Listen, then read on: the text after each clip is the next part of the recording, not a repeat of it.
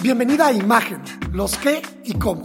El podcast donde siempre encontrarás respuesta a todas las preguntas sobre tu imagen y cómo mejorarla para ser percibida como siempre has querido. Prepárate para obtener aprendizaje diario sobre imagen, ventas, protocolo, branding y desarrollo personal. Mi nombre es Héctor Hugo de la Peña y te doy la bienvenida. ¿Cómo ligo por WhatsApp? El WhatsApp se ha vuelto una herramienta importante de comunicación, tanto social como empresarial. Es más, ¿quién no usa WhatsApp?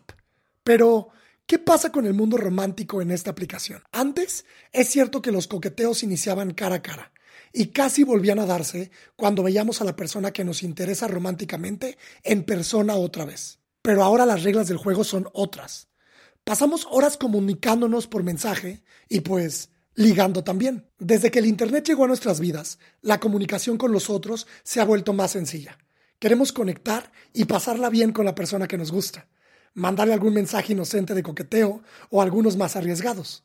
Pero, ¿cuáles son los mensajes y acciones dentro de esta aplicación que nos acercan más a nuestro deseo y cuáles son los que nos alejan de este? Te voy a compartir una guía para que tus ligues por WhatsApp sean muy exitosos. 1. Hay que escoger bien la imagen del perfil. Una foto vale más que mil palabras. ¿Cuál es esa foto que transmite tu mejor cara? Es que sí, Elegir una buena foto es básico para la imagen que queremos proyectarle a nuestro interés amoroso. ¿Estás de acuerdo? Elige una en la que te veas bien, que te gustes, que demuestre tus intereses o donde estás realizando una actividad interesante. La imagen del perfil de WhatsApp habla por ti, tu parte más amable, carismática o más curiosa. ¿Qué te gustaría comunicarle a esa persona que te interesa con la foto de tu perfil? 2. Inicia conversaciones. Comparte con esa persona algo que te recuerde a él o a ella. Una canción, algún meme o simplemente has de saber que la recordaste cuando fuiste por su comida favorita o pasabas por algún lugar que mencionó. Puedes también iniciar conversaciones de manera divertida. Cuéntale un chiste blanco o haz referencia a algo trivial. Por ejemplo, puedes enviarle un mensaje haciendo referencia a su foto de perfil.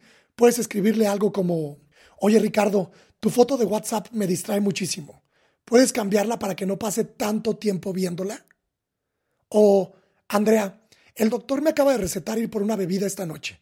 Se me ocurrió invitarte a ti para que me ayudes a llevar al pie de la letra la indicación del doctor. ¿Te fijas? O una última puede ser.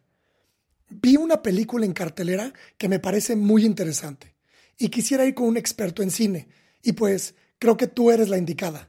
¿Me acompañas? Empezar conversaciones de manera graciosa aligera la solemnidad de la conversación. 3. No hagas pláticas interminables. Este es súper importante. La mensajería instantánea a la hora de ligar debería de cumplir dos propósitos. El primero, hacer coqueteos ligeros y el segundo, quedar con la persona para verse. Cierto es que las ganas de platicar interminablemente con la persona que nos gusta por horas o días puede ser muy grande. Pero también es cierto que no queremos acabar con toda la emoción que puede provocar el fantasear con la otra persona. Haz pláticas cortas, coquetea ligeramente y queda para salir, para verla en persona. Hacer pláticas interminables en WhatsApp puede llevar al espejismo de que la relación va avanzando cuando en verdad no ha dado ni el primer paso. 4. Ten iniciativa. Las historias memorables entre dos personas siempre nacieron de quien tuvo la valentía de dar el primer paso. Atrévete a conocer al otro en otro contexto que no solo sea el de los mensajes. Cierto, pueden rechazarte, pero también es cierto que puedes conocer personas maravillosas o formalizar algo que solo era un coqueteo en WhatsApp en un principio. 5. No te vuelvas codependiente de una relación virtual. Muchas veces sucede que en los coqueteos por WhatsApp se pueden llegar a tomar atribuciones con el otro. Es decir, aún sin ser nada formal o tener un compromiso, puedes pedirle cosas como avísame cuando salgas de trabajar, o me escribes a levantarte, o llegando a tu casa, escríbeme para platicar, o cuéntame todo de tu día.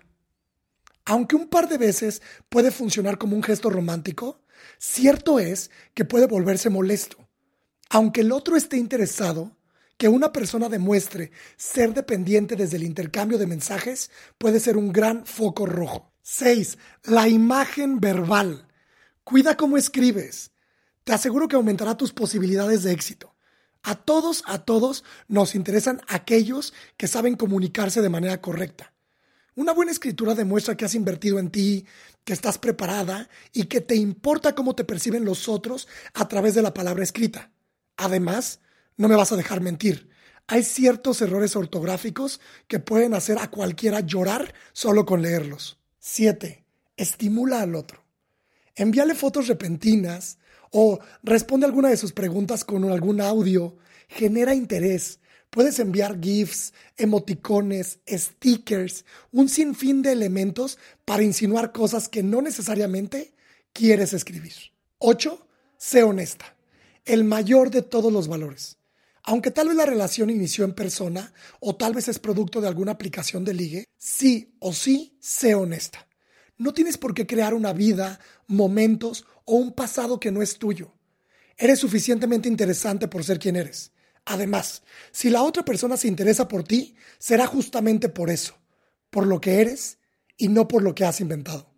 Así que dicho esto, te deseo que los momentos intercambiando mensajes con la persona que te gusta te traigan muchos momentos de emoción. Hey, antes de que te vayas, cuéntame por redes sociales qué te pareció este episodio. Instagram, arroba hectorhugo.mx, Facebook, diagonal hectorhugo.mx. Nos escuchamos pronto.